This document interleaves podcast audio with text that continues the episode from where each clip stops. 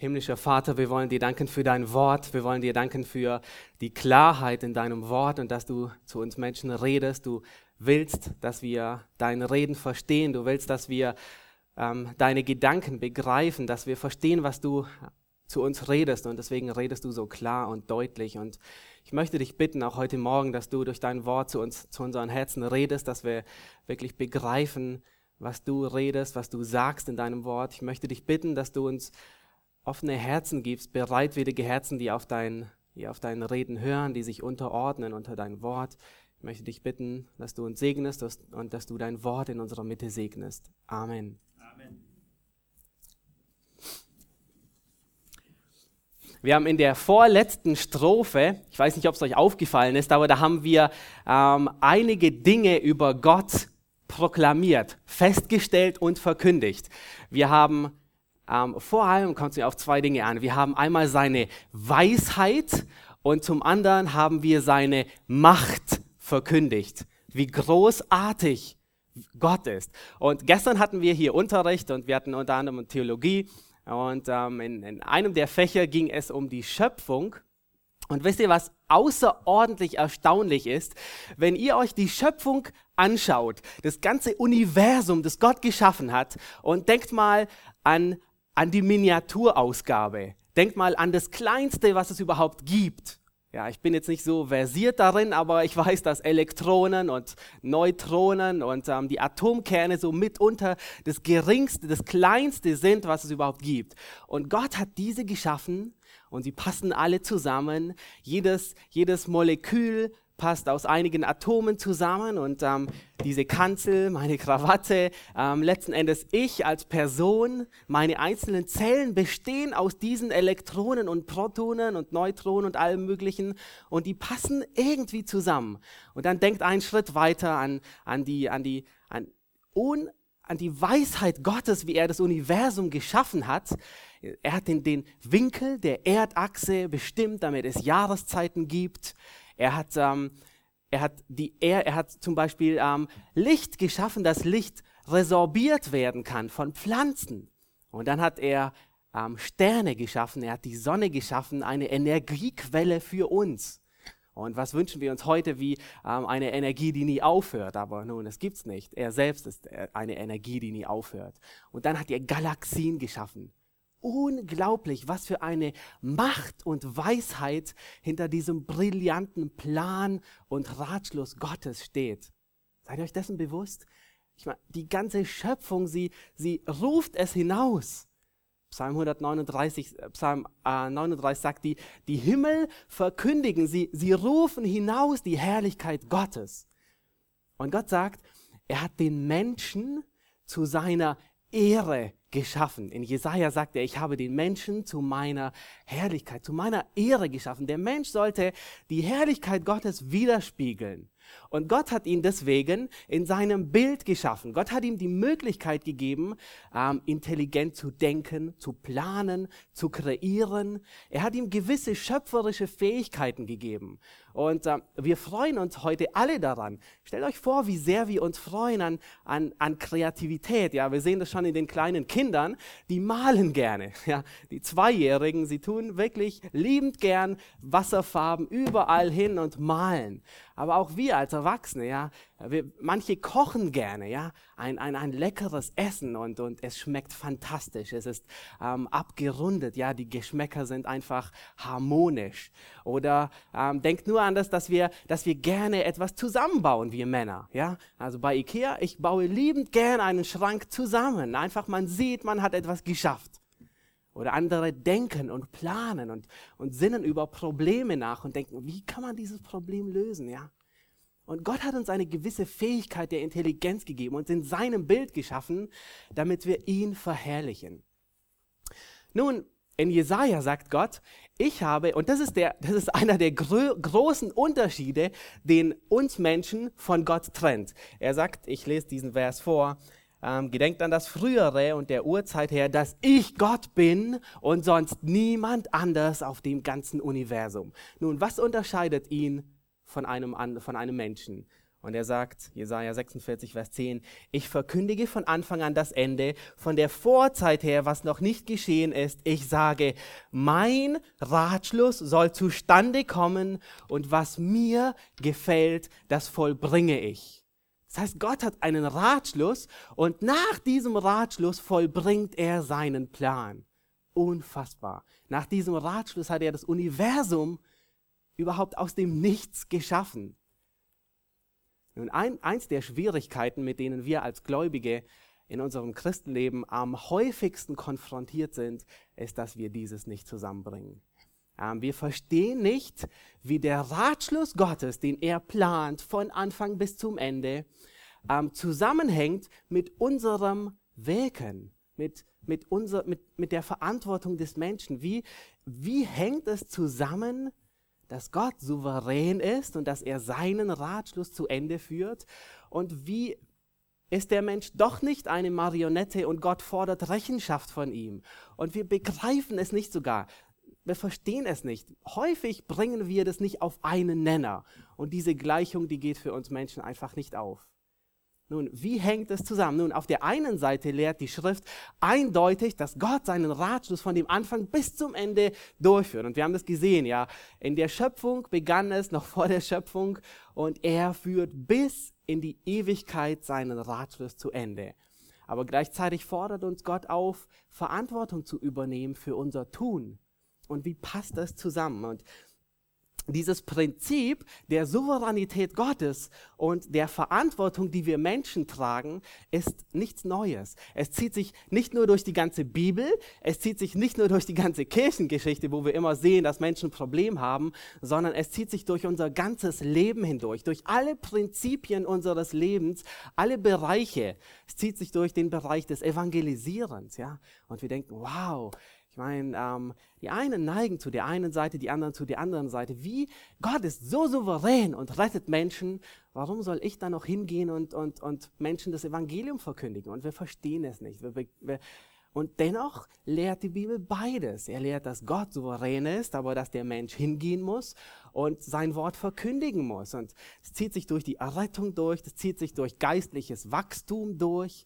Ja, wenn ihr nur an diese Stelle denkt aus Philippa 2, Vers 13, 12 und 13, an der Paulus sagt, er sagt zu den Menschen, verwirklicht euer Heil, wie? Mit Furcht und Zittern. Das heißt, diszipliniere dich selbst, tu alles, was in deiner Macht ist und dann sagt er gleichzeitig, aber letztendlich ist es Gott, der das schenkt. Sowohl das Wollen als auch das Vollbringen. Das heißt, Gott wirkt in dir.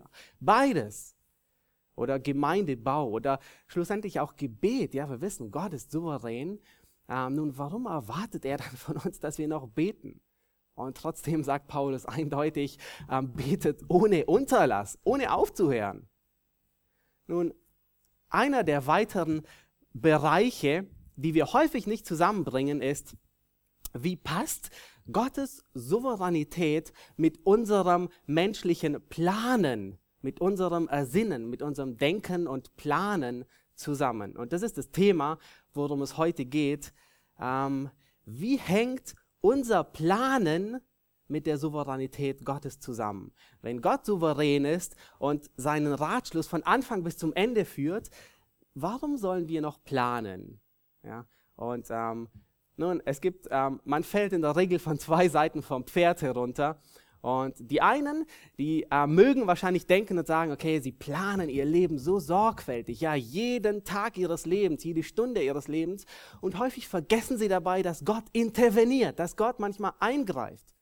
Und dann gibt es die anderen, ähm, die sagen, oh, Gott ist so souverän und Halleluja, wir, wir, wir preisen Gott dafür. Ich ich lebe einfach drauf zu und ich plane gar nichts mehr. Ja, weil Gott sowieso wirkt.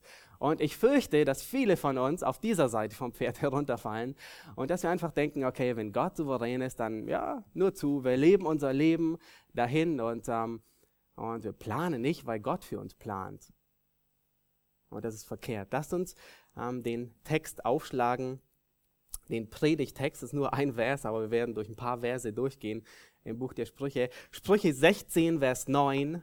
Sprüche 16, Vers 9. Und ich habe ähm, das, den Titel der Predigt genannt, die Baupläne deines Lebens, weil hier geht es um, um dein Leben. Es geht, wie du dein Leben planst. Und ich werde gleich zu Beginn sagen, Gott erwartet, dass wir planen. Ähm, er, er enthebt uns nicht dieser Verantwortung. Lass uns diesen Vers lesen, Sprüche 16, Vers 9. Ähm, die Schlachter 2000 übersetzt. Das Herz des Menschen denkt sich seinen Weg aus, aber der Herr lenkt seine Schritte. Das Herz des Menschen denkt sich seinen Weg aus. Die El Elberfelder sagt, übersetzt es ähnlich, ein bisschen in anderen Worten. Sie sagt, das Herz des Menschen plant seinen Weg. Also das, der Mensch, er plant seinen Weg, aber der Herr lenkt seinen Schritt. Und wir werden heute ähm, durch dieses Thema der Planung, wie hängt, wie hängt unsere Planung und die Souveränität Gottes zusammen. Kann man das überhaupt auf einen Nenner bringen? Und das ist das Thema, worum es heute geht. Wir werden anhand von vier Fragen durchgehen durch das Thema. Die erste Frage ist, warum sollen wir überhaupt planen? Zweite Frage ist, und ich hoffe, ihr habt alle die Notizzettel, was soll ich planen in meinem Leben? Die dritte Frage, die lautet, ähm, wie soll ich planen? Und die vierte Frage lautet, wie soll ich Gottes souveränes Wirken in meinem Leben erwarten? Wie erwarte ich, dass Gott dennoch trotz allem Planen in meinem Leben interveniert, eingreift? Nun, lass uns der ersten Frage zuwenden, ähm, warum soll geplant werden? Warum soll ich planen? Warum sollst du planen? Ähm, unser Vers sagt in 16, Vers 9, das Herz des Menschen, es plant seinen Weg. Das ist eine Feststellung, ist eine Beobachtung. Salomo, er, er sagt hier nicht, er gibt keinen Befehl und er sagt, der Mensch muss seinen Weg planen, sondern es ist einfach eine Feststellung. Es ist natürlich, dass der Mensch plant für sein Leben. Und das hebräische Wort an dieser Stelle heißt Hasab ja, also irgendwie klingt es so entschlossen wie die Entschlossenheit eines Menschen, wenn er einen Ratschluss trifft. Ähm, und es bedeutet denken, es bedeutet planen, nachsinnen, etwas vorhaben, es bedeutet etwas beabsichtigen, einem Zweck verfolgen, ein Urteil fällen. Nun die Frage ist, hat Gott einen Plan? Absolut, er hat einen Plan. Wir haben es am Anfang gesehen, Gott hat einen Ratschluss. Psalm 33, Vers 11 sagt, der Ratschluss des Herrn bleibt ewig. Könnt ihr euch das vorstellen? Das heißt, da ändert jemand nie seinen Plan. Er bleibt derselbe, gleich. Aber die Frage ist, ähm, enthebt der Ratschluss Gottes uns unserer Planung? Steht unser Planen im Widerspruch zum souveränen Ratschluss Gottes? Lass uns sehen, was Paulus uns auffordert. Er fordert uns in Epheser 5, Vers 15, da gibt er einen Befehl. Und diesmal ist es keine Feststellung wie bei Salomo, sondern ein direkter Befehl. Er sagt, seht nun zu, seht nun sorgfältig zu, wie ihr wandelt, nicht als Unweise, sondern als weise und kauft die Zeit aus. In anderen Worten, Paulus, er sagt, er, er befiehlt dir regelrecht und sagt, achte darauf, plane, wie du dein Leben führst. Nicht als unweise, sondern als weise. Das heißt, Paulus, er gebietet sogar und sagt, plane, überlege, ähm, denke nach, sieh zu, wie du dein Leben planst. Gott hat einen Ratschluss für das ganze Universum und sicherlich auch ganz sicherlich einen Ratschluss für dein Leben. Aber weißt du was? Dieser Ratschluss, diese Akte mit deinem Namen obendrauf, die ist in dem, die ist in de, diese Geheimakte ist in dem Safe Gottes und niemand hat dazu Zutritt. Noch nicht mal du selbst oder jemand anders. Kein Mensch hat zu diesem Ratschluss Gottes, zu dieser Geheimakte, die irgendwo abgelegt ist, niemand hat dazu Zutritt. Und Gott erwartet deswegen nicht, dass du irgendwo versuchst, etwas herauszufinden, was wir nirgends, wo, wo wir keinen Zutritt haben, sondern Gott erwartet vielmehr, dass das, was er, was er sagt, was er uns in seinem Wort gibt, dass wir das umsetzen. Nun, wie passt das zusammen? Ja, wie, wie könnten wir das, wie können wir das verstehen? Dass Gott auf der einen Seite einen Ratschluss hat, auf der anderen Seite ähm, ihn uns nicht mitteilt und dann will, dass wir planen sollen. Wie funktioniert das? Wie erwartet Gott Verantwortung von uns?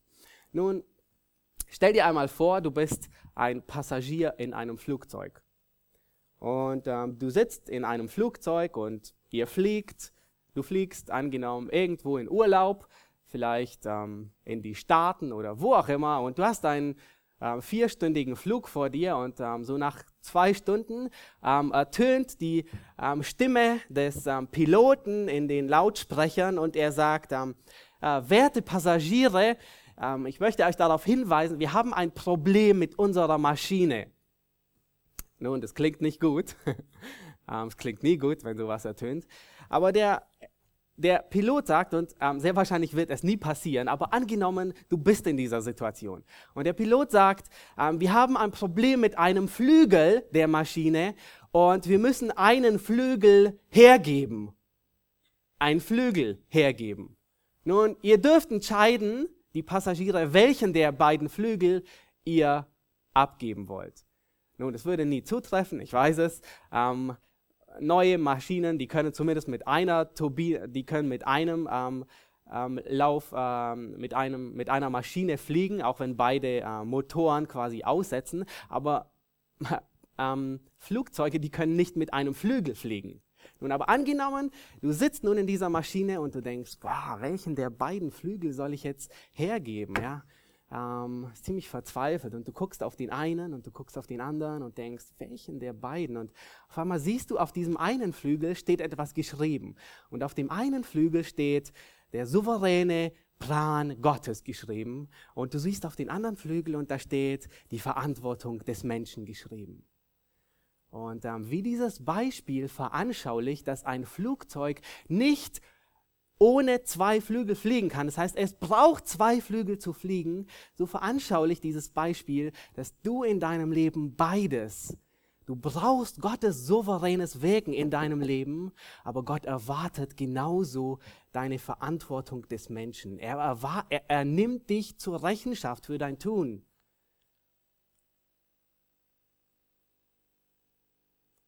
Ohne unsere eigene Disziplin und unser und unser Vorgehen, unser Planen und ohne Gottes souveränes Eingreifen würde eine Maschine nie fliegen.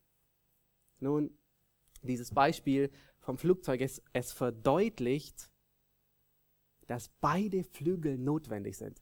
Nun mag jemand einwenden und mag sagen, ah, jawohl, ich dachte mir das. Also wirkt doch immer Gott und ich zusammen.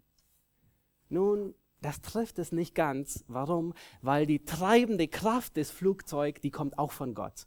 Ist nicht in deiner Hand, ja. Ähm, Paulus sagt, Paulus sagt, die, die treibende Kraft hinter deinem Leben ist wer? Es ist Gott. Es ist Gott, der dir das Wollen und das Vollbringen schenkt. Und du kannst nicht stolz sein auf dein eigenes Tun und sagen, jawohl, auf meinen Flügel kommt es an. Überhaupt nicht. Nun, aber Gott erwartet, dass du fliegst. Ja, Gott erwartet, dass er souverän eingreift und er wird es tun, aber er, er will auch, dass du deine Verantwortung wahrnimmst. Und du kannst nicht sagen, jawohl, Gott und ich, das war schon immer ein gutes Team. Nein, die treibende Kraft hinter deinem Leben ist Gott allein. Nun, und dies ist so wahr, dass Salomo in Psalm 127, er sagt in Psalm 127, Vers 1, und er gebraucht dieses Beispiel, ja, und sagt, wenn der Herr das Haus nicht baut, arbeiten seine Erbauer vergebens daran. Wenn der Herr die Stadt nicht bewacht, wacht der Wächter vergebens. Salomo, er beschreibt, dass Gott hier so sehr involviert ist, das Haus zu bauen, dass er sagt, der Herr baut das Haus letzten Endes. Nun, die Bauleute, die Bauleute können nun nicht einfach ihre, ihr Handwerkszeug in die Ecke legen und davon gehen und sagen, jawohl, Gott baut das Haus und die Wächter, die können nicht einpacken und von ihrem Wachturm verschwinden, sondern sie müssen da sein. Die Bauleute müssen arbeiten und die Wächter, sie müssen wachen. Aber sie tun dies in solcher Abhängigkeit von Gott, dass Salomo sagt, dass Gott derjenige ist, der hier am Werk ist. Versteht ihr? Nun, wie passt das zusammen? Wie, wie baut Gott ein Haus, obwohl die Bauarbeiter es, es, es bauen? Die Antwort ist, wir wissen es nicht. Wir wissen nicht, wie diese Dinge funktionieren. Und das ist der Unterschied, dass Gott Gott ist und ich nur ein Mensch, ein geschaffenes Werkzeug. Wir wissen es nicht. Nun, Nehemia, er, er, er, er kannte dieses, diese, dieses Spannungsfeld auch und sehr, sehr anschaulich, was er dazu sagt. Nehemia, er verstand das Prinzip des Vertrauens auf Gott vertrauen, aber er kannte auch das Prinzip des Handanlegen. Ähm, wenn ihr euch erinnert an Nehemia 4, Vers 3, ihr braucht es nicht aufschlagen, aber ähm, Nehemia ist gerade dabei, die Mauer Jerusalems aufzubauen. Und er hat dazu Briefe bekommen und die Feinde Israels, ähm, sie werden auch genannt, ein Sanballat, ein Tobia und, und die Araber, die Ammoniter und die Ashdoditer und so weiter. Nun, die wollen nicht, dass diese Mauer wieder aufgebaut wird und sie wollen sie davon abhalten. Und ähm, Nehemia wird es bekannt. Und was tut Nehemia? Und in Nehemia 4, Vers 3, äh, da sagt Nehemia, da beteten wir zu unserem Gott und stellten eine Wache gegen sie auf. Wow. Nehemia betet und er stellt eine Wache auf. Er verstand es, dass er vollkommen von Gott abhängig war, aber er begriff auch, dass er Wachen aufzustellen hat. Jerry Bridges, der schreibt über ähm, über äh, diese, die, diese Begebenheit bei Nehemia eine sehr ähm, amüsante, ähm, er umschreibt es sehr amüsant und zwar sagt er, ähm, heute würden wir dazu neigen, die Gruppe in zwei Lager zu teilen. Und er sagt, die Geistlichen unter uns, die würden eine Gebetsnacht veranstalten. Sie, sie, ähm, für sie wäre das Aufstellen von Wachen, ähm, sich auf Menschen zu verlassen anstatt auf Gott. Und dann sagt er, ähm, die zweite Gruppe unter uns, so mehr die, die Hand anlegen und die praktischeren, ähm, die würden so sehr beschäftigt sein, Wachen aufzustellen, zu planen, einen Plan aufzustellen. Wann ist die Wachablösung? Wo planen wir die Wachen? Wo, wo stellen wir sie auf? Die wären so beschäftigt damit, dass sie vergessen würden, dass sie keine Zeit mehr hätten zu beten. Und er trifft den Nagel ziemlich auf den Kopf. Sind wir Menschen nicht so, dass wir häufig zu Extremen neigen und wir denken, oh ja, mach eine ganze Gebetsnacht und ja, aber auf der anderen Seite vergessen wir, dass Gott von uns erwartet, dass wir handeln, dass Gott von uns erwartet, dass wir im Vertrauen auf ihn vorwärts gehen. Wir müssen beide Flügel haben, wenn wir unser Flugzeug fliegen wollen. Wir können unmöglich auf einen Flügel verzichten. Planen steht nicht im Widerspruch zum souveränen, zum souveränen Handeln Gottes. Es widerspricht nicht dem souveränen Handeln Gottes, sondern es wird sogar von uns erwartet. Denken wir nur an, an Epheser 5, wo Paulus sagt, seh zu, plane, wie du dein Leben führst. Nicht als Unweise, sondern als Weise. Okay, wir haben gesehen, es ist wichtig, dass wir planen. Es steht nicht im Widerspruch zum, zu Gottes Ratschluss. Die Frage lautet nun, was sollen wir planen? Was soll geplant werden? Und lasst uns unseren Vers ansehen, Sprüche 16, Vers 9, da heißt es, das Herz des Menschen plant, was? Steht bei euch? Es plant seinen Weg. Und das hebräische Wort wird an dieser Stelle in, an anderen Stellen auch häufig mit mit Reise übersetzt. Sein, es geht letzten Endes darum, das Reiseziel des Lebens, den, Plan, des, den großen Plan des Lebens zu planen. Und als ein wichtiger Unterschied, falls ihr das bemerkt habt, Salomo, er sagt hier nicht, ähm, das menschliche Her Herz plant seine nächsten Schritte. Nein, nein, nein, nein. Es heißt von Gott, dass er die Schritte lenkt aber nicht von dem Menschen, dass er die nächsten Schritte plant, sondern der Mensch, er plant primär die grobe Richtung seines Lebens. Und hier liegt bei vielen Gläubigen der Hund begraben. Warum? Sie planen häufig die nächsten Schritte nur, aber sie haben keine Ahnung, wo ihr Leben als, als großes Ziel, als Richtung hingeht. Sie treffen meistens immer nur die nächsten Entscheidungen ihres Lebens und sie denken, das sind die wichtigsten Entscheidungen des ganzen Lebens. Ja, sie wollen wissen, welchen Beruf sie gerne ausüben. Sie wollen wissen, äh, wo man wohnen soll. Sie wollen wissen, oh, was für ein Auto soll ich, mich, soll ich mir jetzt kaufen? Ja, oder wen soll ich heiraten und so. Und, und, und sie planen ihr Leben, als wäre jede Entscheidung die wichtigste Entscheidung ihres Lebens und sie haben keinen blassen Schimmer, wo ihr Leben als solches eigentlich wirklich hingeht. Stell dir einen Architekten vor, ähm, der ein Haus bauen will und er hat vor seinem geistigen Auge, hat er keinen Bauplan des ganzen Hauses, sondern er hat immer nur Bruchstücke. Er sein, sein erstes großes Ziel ist, die Eingangstür zu bauen. Und er plant und denkt, wie baue ich eine Eingangstür? Ja, und dann denkt er, okay, die Eingangstür ist jetzt fertig. Boah, ich habe es geschafft, endlich. Mein großes Werk ist vollendet. Ah, nein, da fehlt ja noch das Fundament eigentlich überhaupt. Ja, und dann denkt er, gut, planen wir das Fundament und er baut ein Fundament und dann denkt er, ha, gut, das Dach, eigentlich regnet hinein. Ich sollte noch ein Dach bauen, ja. Und ähm, dann denkt er, okay, ein paar Wände wären auch nicht schlecht und die Fenster würden sicherlich auch ganz gut tun. Und wisst ihr, häufig kommt es mir vor, dass wir Christen, dass unser Leben einem solchen Bauplan eines Architekten gleicht, der keine Ahnung vom Bauen hat. Er hat kein fertiges Haus vor Augen. Er flickt hier und da mal ein Loch und stopft ein Problem, aber er hat keine Ahnung, wie das Haus als solches aussehen soll. Salomo sagt in Sprüche 11, Vers 14, wo es an Führung fehlt, kommt ein Volk zu Fall. Das heißt, wo es an einem Bauplan, an einer Richtung, an einer Geradlinigkeit, an einem Ziel fehlt, da kommt ein Volk und da kommt nicht nur ein Volk, sondern da wird auch dein Leben zu Fall kommen. Nun, nun geht es nicht nur um das eigene Leben, sondern es geht weit mehr. Was soll ich planen? Ja, mein eigenes Lebenswerk, mein eigenes Ziel.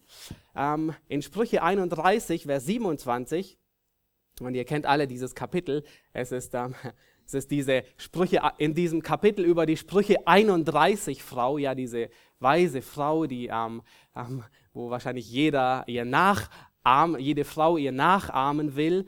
Ähm, in diesem Kapitel heißt es über diese Frau, in Vers 27, sie überwacht die Vorgänge in ihrem Haus. Ah, nun, okay, nun, was tut sie? Sie überwacht den Verantwortungsbereich in ihrem Haus, das, wozu sie verantwortlich ist, diesen Bereich überwacht sie und plant und organisiert sie. Und das ganze Kapitel spricht davon, wie weise sie ist in ihrer Planung und ähm, wie sie anderen Leuten, ähm, wie, wie weise sie in ihrem ähm, Lebenswerk ist, dass sie plant und denkt und denkt, okay, wenn wir im Herbst Ernte haben wollen, dann müssen wir jetzt aussehen und sie gibt ihren Knechten Arbeit und so weiter.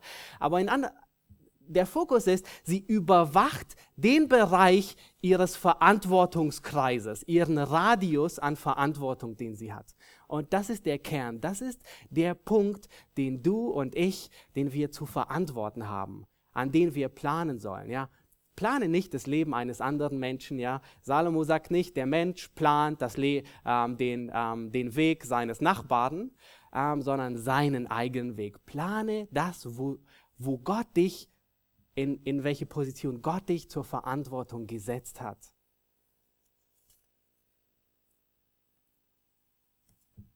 Frage ist, wenn du in deinem Verantwortungsbereich bist, arbeitest du auf ein Ziel zu, planst du auf ein Ziel zu oder bist du nur am Löcherstopfen?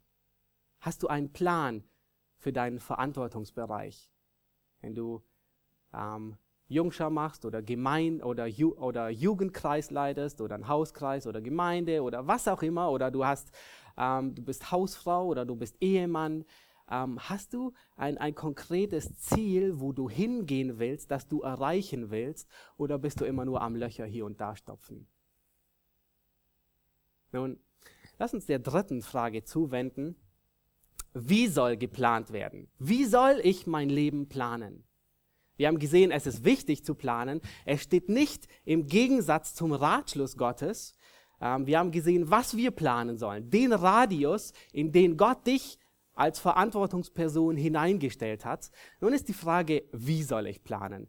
Und ähm, Vers, Sprüche 16, Vers 9 sagt jetzt nichts konkret aus, wie geplant werden soll, aber das restliche Buch der Sprüche, also ganze Sprüche, sagt sehr viel dazu aus und ich habe das ganze Buch durchgearbeitet unter diesem Aspekt, ähm, wie soll ich planen? Wie soll ich gute Entscheidungen treffen? Wo, wohin soll es, wo soll die Richtung hingehen? Und ich habe ähm, vier Prinzipien abgeleitet. Äh, man kann sie sicherlich anders einteilen oder so, aber äh, mir, sind diese vier Prinzipien ins Auge gefallen. Und ähm, das, erste laut, das erste Prinzip lautet, plane mit Weisheit plane mit Weisheit. Salomo, er, durch, durch die ganze Sprüche hindurch, fordert er den Menschen immer wieder auf, der Weisheit Ohr zu verleihen. Und er vergleicht, in Kapitel 24, Vers 3, vergleicht Salomo ähm, das, ähm, verwendet er eine Illustration, um zu verdeutlichen, wie die Weisheit gebraucht wird. Und er sagt, Sprüche 24, Vers 3, durch Weisheit wird ein Haus gebaut.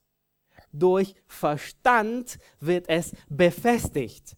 Und durch Erkenntnis füllen sich die Kammern mit allerlei kostbaren und angenehmen Gütern. Nun, wenn ihr euch an diesen Architekten erinnert, der ohne großen, der quasi immer nur hier und da ähm, etwas gebaut hat, mal eine Tür, mal ein Dach und so weiter, was hat diesem Mann gefehlt? Ihm hat Weitsicht gefehlt, ihm hat Weisheit gefehlt. Er war kurzsichtig. Er hat immer nur etwas geplant. Ihm hat es an Weisheit, an einem großen Ziel gefehlt. Und Salomo erfordert uns auf und sagt, verleihe der Weisheit dein Ohr. Nun, was sagt Salomo, was ist Weisheit? Es ist einfach viel Wissen, es ist viel Erkenntnis. In Kapitel 1 sagt er, die Furcht des Herrn ist der Anfang der Weisheit. Das heißt, mit Gott zu rechnen in jedem Augenblick deines Lebens, das ist Weisheit bei Gott. Jakobus sagt, Wem von euch Weisheit mangelt, der bitte Gott. Und in Sprüche sagt Salomo noch einmal, aus dem Mund des Herrn kommt Weisheit. Nun, ein, ein, ähm, ein wirklich ein gutes Beispiel, wie man mit Weisheit plant, ist der Apostel Paulus. Ähm, und wir hatten das in den letzten den letzten Predigten über die Apostelgeschichte, ähm, seine Missionsreisen. Wenn man das ähm, oberflächlich liest, denkt man, oh, okay, Paulus, der geht einfach irgendwo hin und er ähm, evangelisiert da und predigt und Menschen kommen zum Glauben. Aber das, das stimmt überhaupt nicht. Ähm, wenn wir uns die Apostelgeschichte gründlich durchlesen, dann werden wir feststellen, dass Paulus wirklich mit Weisheit und mit Weitsicht und mit Planung seine Missionsreisen geplant hat. Zuerst ähm, plant er, wo er beginnt. Ja, und wir haben gesehen, er beginnt in Kreta, da wo Barnabas zu Hause war. Ja, dann haben wir gesehen, dass ähm, Paulus ein, ein Prinzip hat. Er geht immer zuerst zu den Juden, obwohl er eigentlich der Heidenapostel war. Und, der, und Gott hat ihm gesagt, er wird ähm, bei den Heiden predigen. Und, und sie einigen sich sogar, dass Paulus quasi unter den Heiden predigt und, und Petrus unter den Juden. Aber dennoch verfolgt er ein Ziel, immer bei den Juden anzufangen und dann zu den Heiden zu gehen. Nun, warum ging er in die, ähm, in, in, in die Türkei, ähm, als er Zypern verlässt? Er verfolgte einen Plan. Da waren sehr viele Juden in diesem Gebiet und Synagogen in dem Gebiet, wo er hingehen wollte.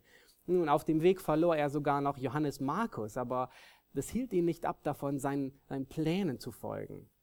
Ähm, er lässt sogar ähm, er, auf der zweiten Missionsreise plant er, wen er mitnimmt. Und er wählt sich Silas und Timotheus aus. Es ist nicht so, dass er einfach die nächstbesten genommen hat, die zur Verfügung standen, sondern er guckt schon genau, wen er sich mitnimmt. Und ähm, als er Timotheus mitnimmt, da sehen wir nicht nur, dass er ihn einfach mitnimmt, sondern er plant, er ist weise, er lässt ihn sogar beschneiden. Den Grund haben wir ähm, vor zwei Sonntagen gesehen, in der letzten Predigt in Apostelgeschichte 16.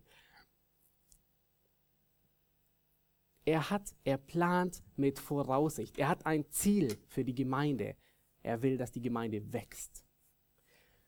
Nun, das zweite Prinzip, das wir in dem Buch der Sprüche finden, lautet, plane im Gehorsam zum Wort Gottes. In Sprüche 12, Vers 5 sagt ähm, Salomo, die Gedanken oder er sagt, die Pläne der Gerechten sind recht. Die Überlegungen der Gottlosen sind Betrug. Das heißt, in anderen Worten, die Pläne eines Gerechten, die kommen zustande, die sind gut. Nun, wer ist ein Gerechter? ein Gerechter unter dem, was Salomo verstand, war jemand, der sich an dem Gesetz Gottes orientierte und es befolgte. Jemand, der dem Wort Gottes, in anderen Worten, gehorsam ist und es befolgt. Das Wort Gottes ist uns letzten Endes in unserer Planung als Leitplanke gegeben, als Wegweisung, woran wir uns orientieren sollen.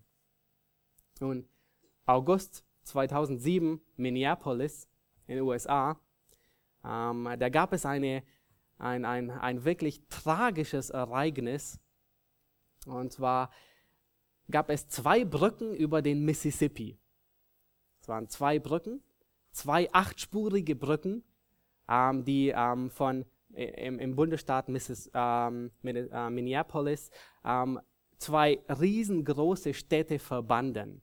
Und ähm, beide, beide ähm, Spuren, beide Brücken, sie waren achtspurig. Das kann man sich kaum vorstellen. Aber ich meine, für uns Berliner, ja, wir kennen zumindest vier Spuren. Also es gab acht Spuren. Eine Riesenbrücke war das.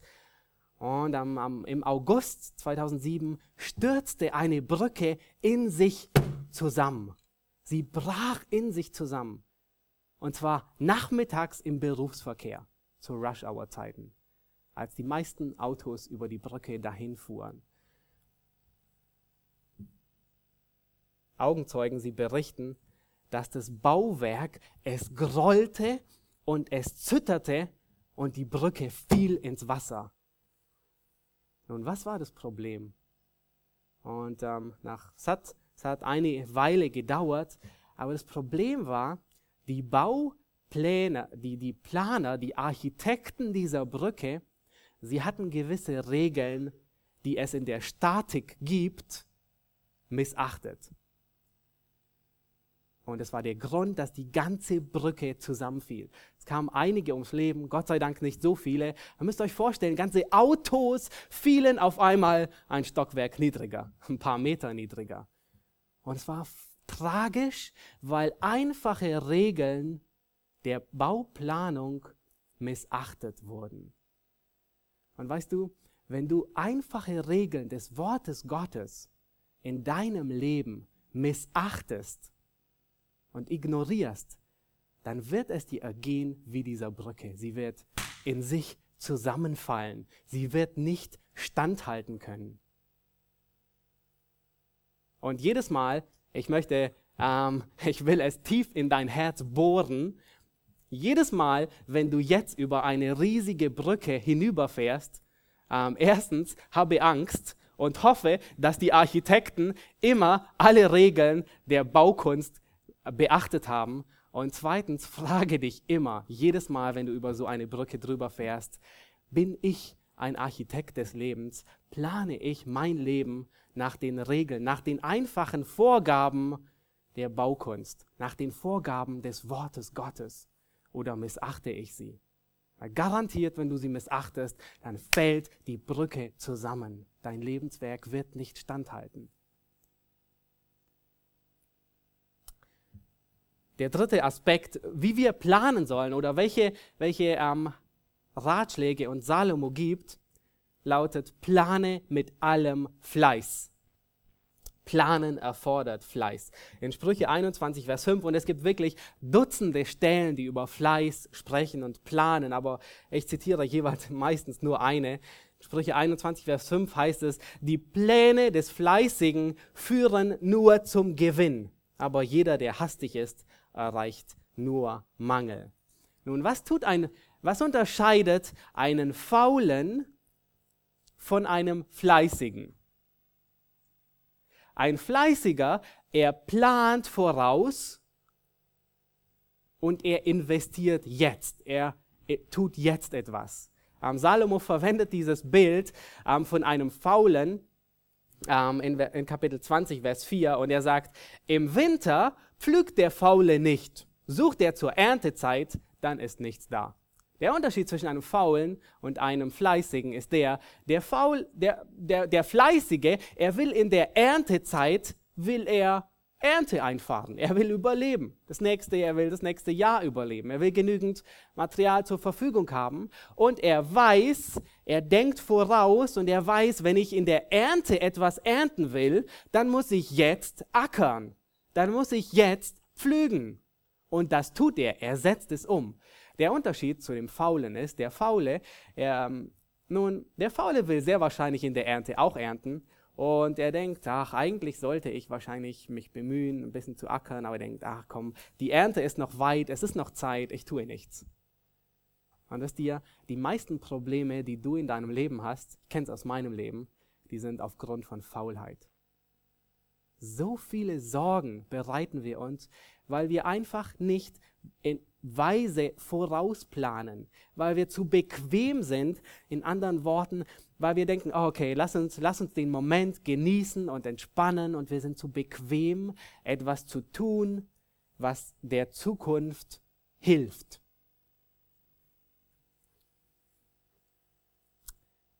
Der vierte Aspekt oder das vierte Prinzip, wie wir planen sollen, lautet, plane strategisch. Plane strategisch. Und Salomo, er gebraucht ein Beispiel aus der aus der Kriegsplanung, um zu verdeutlichen, was es heißt, strategisch zu planen. Ähm, in Sprüche 24, Vers 6 sagt er, denn mit weiser Überlegung führst du einen Krieg und Rettung kommt durch viele Ratgeber. Nun stellt euch einen, einen äh, König vor, der Krieg führt. Und ähm, angenommen, der Feind, der lag, also er, er steht schon quasi vor den Toren oder er irgendwo lagert er sich auf dem Feld und es heißt, ähm, ja, der Feind aus dem Norden oder Süden hat sich zum Krieg, zur Schlacht bereit gemacht. Und jetzt bist du als König gefordert, ähm, naja, du musst Krieg führen. Nun Frage, was ist das Ziel eines Königs im Kampf? Das oberste Ziel, er will gewinnen. Er will siegreich davonziehen. Das ist das oberste Ziel. Frage ist, reicht das aus? Nun, es reicht nicht aus. Kein, kein König geht mit der guten Absicht zu gewinnen in einen Krieg. Kein König will einfach gewinnen und zieht drauf los. Nein, sondern jeder König, er plant weise. Und das ist was, was ähm, was äh, es heißt hier in Sprüche, was Salomo sagt, mit weiser Überlegung, mit Nachdenken, mit Planen, strategischen Schritten wird Krieg geführt. Da wird detailliert geplant, Schritte werden gedacht. Je gründlicher der Plan ausgearbeitet, desto wahrscheinlicher ist der Sieg. Nun, es gab im, äh, 1944 im Zweiten Weltkrieg eine der bekanntesten Schlachten, die war in der Normandie. Und zwar 44, es war kurz vor Ende des Krieges, war zugleich ein Auslöser für das Ende des Krieges. Es war ähm, die Invasion der Alliierten in die Normandie. Und wisst ihr, wie lange dafür geplant wurde? Was denkt ihr? Was würdet ihr vorschlagen? Wie lange plant man einen Krieg. Nun, normalerweise plant man einen Krieg nicht so lange davor, aber diese Schlacht wurde anderthalb Jahre geplant. Müsst euch vorstellen, and und die weisesten, die schlauesten Köpfe Europas und Nordamerikas saßen zusammen und planten diese Schlacht. Strategisch, Schritt für Schritt. Winston Churchill, der britische Premierminister, einer der bekanntesten Männer, ein, ein wirklich ein brillanter Kopf, saß zusammen und ihr müsst euch vorstellen, anderthalb Jahre haben sie an diesem Plan gearbeitet, bis er letzten Endes in die Tat umgesetzt wurde. Wir haben festgestellt, Karten fehlen, sie sind zu alt. Dann wurden ähm, Aufklärungsflugzeuge geschickt über die Normandie, dass sie Fotos machen, um das Kartenmaterial fertigzustellen. Nun, aber sie wollten nicht, dass die Deutschen wissen, ähm, wo sie Aufklärungen starten, also haben sie geplant, an einem anderen Ort gleichzeitig Aufklärungsflugzeuge hinzuschicken, die quasi nur als Ablenkung dienten. Dann haben sie Attrappen, so Panzerattrappen gemacht, um die Deutschen abzulenken, damit, ähm, damit die Deutschen denken, okay, oh, sehr wahrscheinlich werden sie hier Krieg führen, an dieser Stelle, Dover, Calais. Und sie haben Unmengen geplant. Sie haben zwei künstliche Häfen, also nicht nur einen Hafen, sondern zwei ganze Häfen künstlich geplant. Hunderttausende von Soldaten mussten in kurzer Zeit, am besten in einer Nacht, den, den Atlantik überqueren und landen. Sie haben unglaublich viel investiert, anderthalb Jahre geplant für eine Schlacht.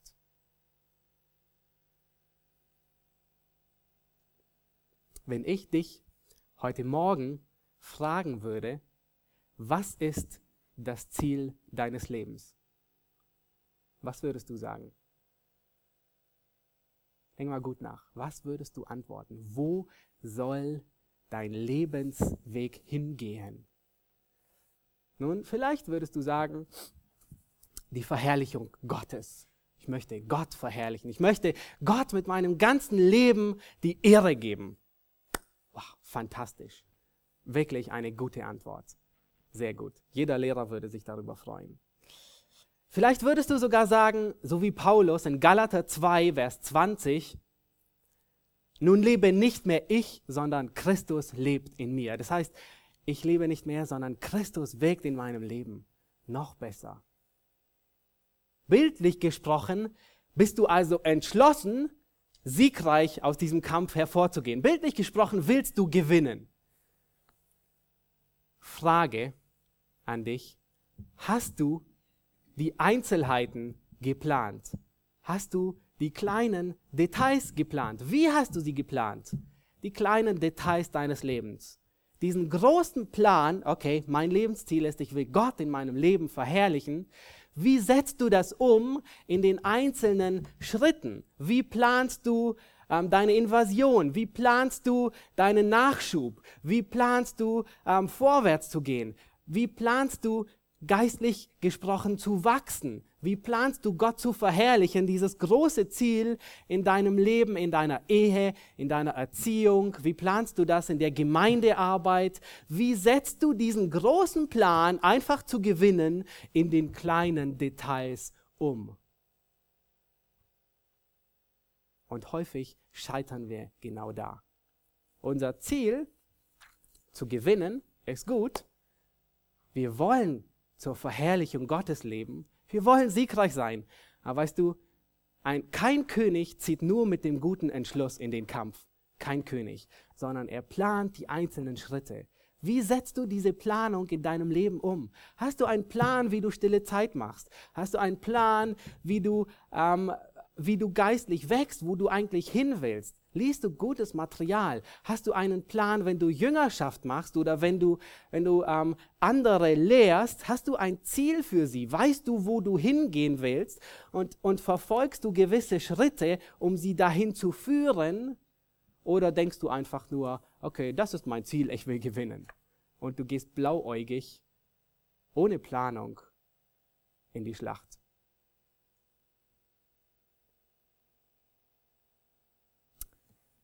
Die vierte Frage und die letzte Frage. Wir haben gesehen, es ist notwendig und es ist nicht gegen Gottes souveränes Handeln, dass wir planen. Es ist Gott gewollt. Wir haben gesehen, was wir planen sollen, den Radius unseres Lebens. Wir haben gesehen, wie wir planen sollen. Salomo, er gibt uns wirklich viele Tipps, er gibt uns Wegweisung. Er sagt einmal, plane weise. Ähm, dann sagt er, plane mit Fleiß. Sei fleißig, denke an die Zukunft und ackere jetzt. Dann sagt er, plane strategisch, sei strategisch in deiner Planung und ähm, plane ähm, im Gehorsam zum Wort Gottes. Du darfst die Regeln nicht missachten, sonst wird wie diese Brücke dein Leben kollabieren, es wird zusammenfallen. Und nun lautet die Frage, nun, wie ist es mit Gottes souveränem Wirken in deinem und in meinem Leben. Wie wirkt Gott nun? Wenn wir all das tun, unterbinden wir nicht sein souveränes Wirken? Nein, wir tun es nicht. Lasst uns sehen, Sprüche 16, Vers 9, unser Vers, wie er weitergeht. Und zwar sagt Salomo, das Herz des Menschen, es plant seinen Weg. Und nun kommt ein großes Aber. Aber der Herr lenkt seinen Schritt. Der zweite Teil von Vers 16 spricht davon, dass Gott die Schritte lenkt, unabhängig deines Planens. Nun, das enthebt dich nicht der Verantwortung des Planens. Planen ist wichtig, aber Gott interveniert nun. Gott greift in deinem Leben ein. Und, und Gott ist souverän. Im 16. Kapitel sehen wir in Vers 1, Gott ist souverän über die Zunge eines Menschen, über das, was er spricht. Gott ist souverän über alles, selbst über den Gottlosen, selbst über das Böse. In Vers 7 sehen wir, dass Gott, in, in, in, unterm Sprüche 16 hier, sehen wir, dass Gott selbst über die Feinde eines Menschen souverän ist. Das heißt, Gott ist souverän über deine Feinde. Und in Kapitel 21, Vers 1 sehen wir sogar, dass Gott in den großen Dingen des Lebens selbst, selbst die einflussreichsten Menschen und die mächtigsten Menschen deren Herze lenkt wie die Wasserbäche. Das heißt, Gott ist wirklich souverän. Die Frage lautet nun, wie arbeitet Gott souverän in deinem Leben, obwohl er will, dass du planst? Und eins der besten Beispiele ähm, finden wir wieder bei Paulus. Paulus, er war wirklich jemand, der in Weisheit, in Gehorsam, im Fleiß und mit Strategie plante, aber dennoch intervenierte Gott in seinem Leben. Und wir hatten es vor zwei Sonntagen auf seiner ähm, zweiten Missionsreise in Apostelgeschichte 16. Da plant, beabsichtigt Paulus ähm, in, in den Westen sehr, sehr wahrscheinlich nach Ephesus zu gehen auf seiner Missionsreise. Vielleicht erinnert ihr euch daran noch. Aber es heißt, der Geist Jesu verhinderte ihn daran. Nun, so, wer, so sehr wir uns auch wünschen, dass Lukas uns schreibt, wie der Geist Jesu das tat, so sehr wir uns dieses wünschen, Lukas schreibt es nicht, er hat es nicht geschrieben. Und dann geht es weiter und Paulus plant nach Norden, sehr wahrscheinlich an die Häfen vom Schwarzen Meer zu gehen. Und das heißt wieder, der Geist Gottes verwehrte es ihnen. Und dann blieb nur noch eine, eine Möglichkeit, nach Troas zu gehen. Und sie gingen nach Troas. Und wir fragen uns, wir würden nichts lieber wissen, wie wie tat der Heilige Geist das? Und Lukas, er sagt nichts dazu. Wir wissen es nicht. Wisst ihr, wenn, wenn wir heute, ähm, wenn jeder seine, seine Geschichte erzählen würde, wie er zum Glauben kam, wie Gott ihn gerettet hat, wir hätten sicherlich 80 verschiedene Geschichten, wie Leute wahrscheinlich hier sind, die, die, die das bezeugen könnten. Nun, das Ergebnis, Gott interveniert, greift bei jedem ein und lenkt ihn, aber die Art und Weise ist 80 Mal verschieden, bei jedem anders. Es gibt keine Regel, nach der Gott vorgeht und sagt, okay, ähm, Johann lenke ich so, Christian lenke ich so und so weiter. Gott greift ein auf übernatürliche Weise und wir wissen es nicht, wie er das tut. Aber er sagt, er tut es. Er lenkt die Schritte. Er greift ein. Und, und ähm, David, er erkennt dieses an und er sagt in Psalm 139, das ist solch ein, ein kostbarer Psalm, solch ein gewaltiger. Er sagt, und er erkennt genau dieses an und er sagt, wie kostbar sind mir deine Gedanken. Wie gewaltig ist die Summe deines Plans. Wollte ich sie zählen, sie sind zahlreicher als der Sand. Und David kommt dazu, dass er sagt, zu wunderbar ist diese Erkenntnis für mich. Das heißt, heute anders ausgedrückt, ich begreife es nicht, ich verstehe es nicht. Es sprengt völlig mein Verstand. Wir begreifen es nicht. Es ist uns einfach zu groß. Und wisst ihr, so ist es. Gottes Handeln, es geht über unseren Verstand hinweg und wir verstehen es nicht. Und aus diesem Grund sollten wir es ihm überlassen, das Handeln Gottes in Sprüche 16, Vers 1, in unserem Kapitel, nur wenige Verse vor unserem, vor unserem ähm, Vers hier, den wir betrachten, und Christian hat es vorhin gelesen, da sagt Salomo, befiehl dem Herrn deine Wege und deine Gedanken werden zustande kommen. Das hebräische Wort, das ähm, bedeutet hier so viel wie abwälzen. Es wird an anderen Stellen wird es dafür übersetzt, dass ein Stein weggerollt wird, abgewälzt wird. Und das ist die Idee dahinter. Salomo, er sagt, wälze auf den Herrn deine, ähm, deine Werke und deine Gedanken werden zustande kommen. Und das ist es auch, was Johannes in in seinem Brief schreibt, in 1. Johannes 5, Vers 14. Er sagt, das, das ist unsere Freimütigkeit, die wir ihm gegenüber haben, dass er uns hört, wenn wir gemäß seinem Willen etwas bitten. Und John MacArthur, er formuliert es, ich finde es sehr, sehr treffend, ähm, als er schreibt, der Wille Gottes ist nicht in erster Linie ein Ort für dich, sondern der Wille Gottes betrifft dich als Person. Das heißt, Gott will in erster Linie, dass du nicht planst irgendeinen Schritt nach dem anderen, dass du irgendwohin gehst, irgendetwas tust, sondern Gott will dein Herz. Gott will, dass du dein Herz nach seinem Wort ausrichtest. Er will, dass dein Herz, dass das große Ziel, was wir planen sollen, das große Ziel unseres Lebens soll die Verherrlichung Gottes sein. Der Bauplan, der Architekt, der dieses vor Augen hat, der kann dann die kleinen Details planen, aber nicht andersrum. Nicht andersrum, dass du dabei endest, dass erst die Tür gebaut wird. Und Paul Gerhard, er formuliert es sehr treffend und ich möchte das in, in, in vier Strophen von ähm, seinem Lied, ich möchte vier Strophen seines Liedes vorlesen, formuliert es sehr treffend, wie Gott souverän ist und wir ihm unsere Wege anbefehlen. Er sagt, Befiehl du deine Wege und was dein Herz kränkt, der allertreusten Pflege des, der den Himmel lenkt, der Wolken, Luft und Winden gibt Wege, Lauf und Bahn, der wird auch Wege finden, da dein Fuß gehen kann.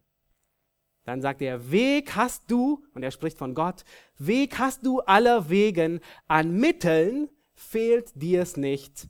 Dein Tun ist lauter Segen, dein Gang ist lauter Licht. Dein Werk kann niemand hindern, dein Arbeit darf nicht ruhen, wenn du, was deinen Kindern ersprießlich ist, willst tun. Und dann, und obgleich alle Teufel hier wollten widerstehen, so wird doch ohne Zweifel Gott nicht zurückgehen. Was er sich vorgenommen und was er haben will, das muss doch endlich kommen zu seinem Zweck und Ziel. Und dann sagt er, der vierten Strophe, ihn, ihn, lass tun und walten, er ist ein weiser Fürst und wird sich so verhalten, dass du dich wundern wirst, wenn er, wie ihm gebühret, mit wunderbarem Rat die Sach hinausgeführt, die dich bekümmert hat. Amen. Lass uns aufstehen und beten.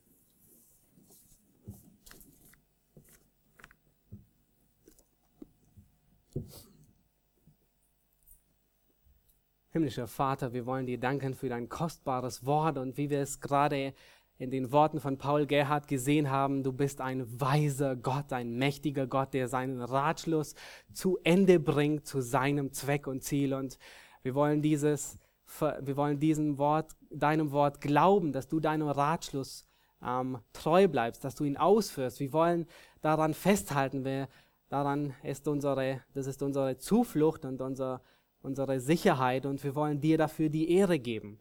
Wollen dir auch danken für Salomo, der uns unterweist, wie wir unser Leben führen sollen. Ähm, danke, dass wir sehen durften, dass es nicht gegen deinen Ratschluss ist zu planen, sondern dass du es sogar willst. Und lass du, dass wir in dem Wirkungskreis, den du uns anbefohlen hast, dass wir diesen wirklich weise im Gehorsam zu deinem Wort und dem Fleiß und wirklich mit gutem und strategischen Planen, dass wir darin vorwärts gehen, aber dass wir in allem, dass wir auf dich hoffen und unsere Wege dir anbefehlen weil du eingreifen wirst und dafür wollen wir dir danken. Amen.